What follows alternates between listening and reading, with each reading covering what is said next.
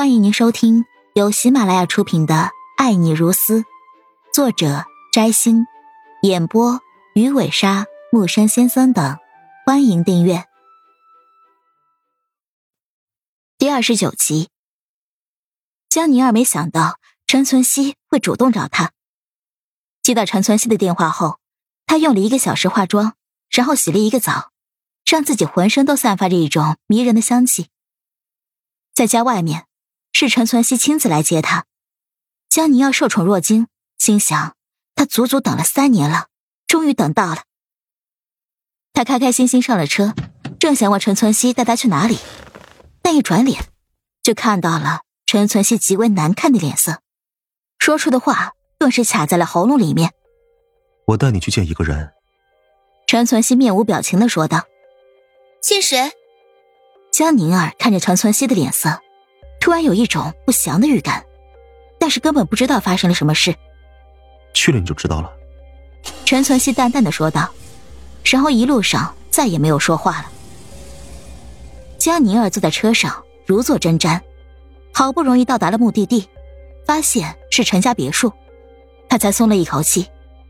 而且，他突然有些惊喜，心想：是不是陈存希要给他一个惊喜，带他见家长，所以摆出一副臭脸？一定是这样。江宁儿美滋滋的想着，迫不及待的就下了车。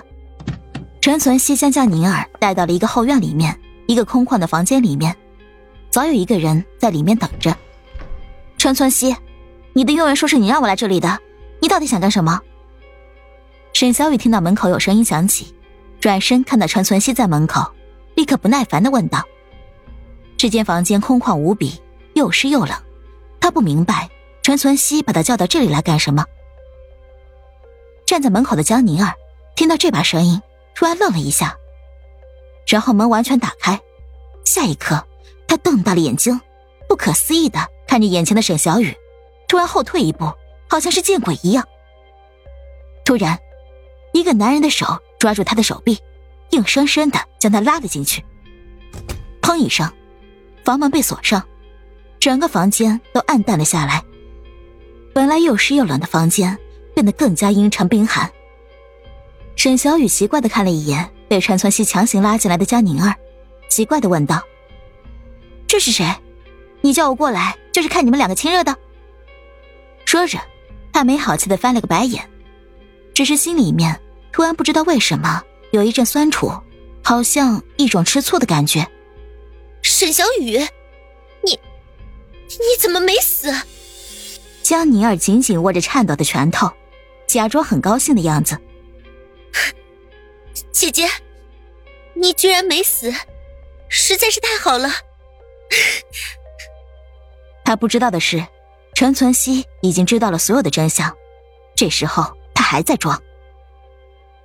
陈存希没有理会江宁儿的惺惺作态，而是看着沈小雨说道：“她是你同父异母的妹妹，江宁儿。”沈小雨皱眉看着江宁儿，然后摇摇头：“没有一点印象。我真的不是沈小雨吧？”暂时记不起来不要紧，重要的是，今天我带他来是要做一件事。什么事？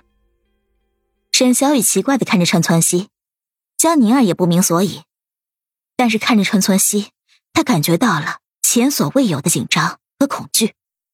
所有的一切，都是他造成的。陈存希突然指着江宁儿，然后抓住他的手，一把甩到了沈小雨的身前。就是他。收买了医生，出了假的体检报告，让你以为自己快要死了。你父亲的官司，也是他找人搞的，目的，就是让你离开我。最后，他还要杀了你。陈存希说着，脸上已经有无尽的怒火喷出来，他死死盯着江宁儿，突然踏前一步。我说的，对不对？我我没有，我不知道你在说什么。江宁儿当然打死不会承认。陈存希摇摇头，冷冷的看着江宁儿。蒋一贤现在在我手上，他什么都跟我说了，你还要狡辩？他，他说的都是假的，你有什么证据说是我做的？我要证据，易如反掌。我就是要看着你，自己承不承认。毕竟你是小雨的妹妹，你的生死，现在由她决定。陈存希狰狞的盯着江宁儿，一字一顿的说道。沈小雨奇怪的看着眼前的一男一女，如果陈存希说的都是真的话，那么眼前这个女人真是罪大恶极。你承认还是不承认？陈存希突然踏前一步，捏住江宁儿的下巴，狰狞而又恐怖的盯着他。看着陈存希恐怖的样子看着自己，一阵怒火突然从江宁儿身上涌了出来。是，是又怎么样？他就是一个贱人、野种，凭什么他能得到你的爱，而我却不能？江宁儿突然发疯似的抓住了陈存希的手臂，嘶吼了起来，似乎要一下子把这几年以来所有的委屈和不甘喊出来。在他看来，他所做的一切都是为了陈存希，而这个男人却用这种眼神盯着他看。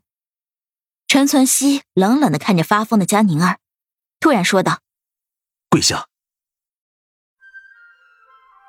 亲爱的听众朋友，本集已播讲完毕，请订阅专辑，下集精彩继续。